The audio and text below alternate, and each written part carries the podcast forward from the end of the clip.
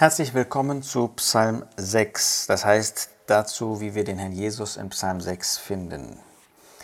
Wir müssen bei den Psalmen natürlich immer bedenken, dass es die Psalmisten sind, David und andere, die hier sprechen. Das sind Glaubensmänner gewesen, die aber auch gesündigt haben. Und wenn Sie diese Psalmen von dem gläubigen Überrest künftiger Tage sprechen, dann ist es eben auch ein Volk, das den eigenen Messias ans Kreuz gebracht hat, die also durch Sünde geprägt sind.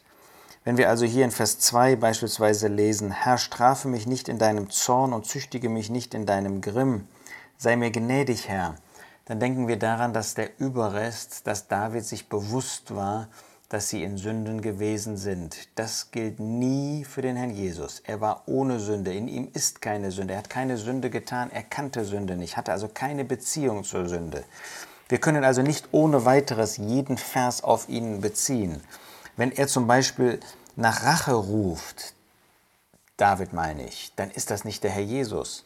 Er macht sich natürlich eins mit diesen ähm, Aufrufen des künftigen Überrestes, weil sie berechtigt sind. Aber in seinem Leben finden wir nicht einen einzigen Hinweis darauf, dass er so gesprochen hätte. Im Gegenteil, er hat nur Gnade erwiesen, der Herr Jesus. Er hat nur das Wohl selbst seiner Widersacher gesucht. Nicht, dass er nicht auch in Klarheit äh, mit ihnen gesprochen hätte. Manchmal spricht er von Otternbrot.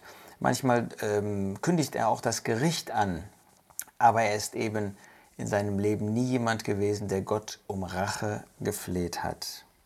Wir finden hier in Vers 7, dass David sagt, und das dürfen wir auf den Herrn Jesus beziehen, müde bin ich durch mein Seufzen, jede Nacht schwemme ich mein Bett, lasse durch meine Tränen meine Lager zerfließen.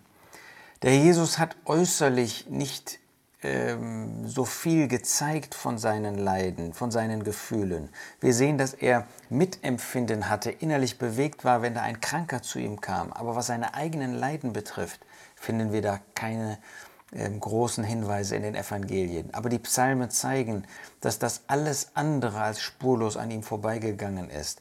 Er hatte ein Empfinden über diese Ablehnung, über diesen Hass von Seiten der Menschen, über dieses Unverständnis von Seiten seiner Jünger. Und insofern können wir einen solchen Vers auf den Herrn Jesus beziehen. Wir lesen weiter in Vers 10, der Herr hat mein Flehen gehört, mein Gebet nahm der Herr an. Ja, er war in seinem Leben vor Gott, vor seinem Vater.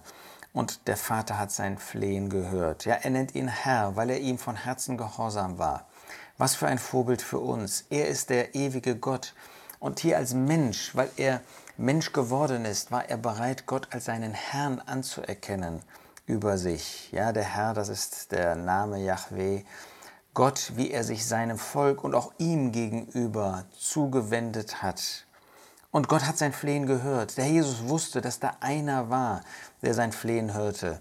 Wenn die Menschen, selbst seine Jünger, ihn nicht erkannt haben in seiner Not, in seinen Leiden, da gab es doch den einen, der sein Flehen hörte und sein Gebet angenommen hat. Wie viel mehr gilt das auch, was heißt wie viel mehr? In gleicher Weise gilt das auch für uns, dass Gott unser Flehen hört, unser Gebet. Vielleicht hast du manchmal den Eindruck, das Gebet dringt nicht durch, bleibt bei der Decke sozusagen stehen. Aber das ist nicht so. Der Herr hört dich. Gott hört dein Gebet. So wie er den Herrn Jesus gehört hat, so hört er auch dein Gebet. Denn wir sind in Christus.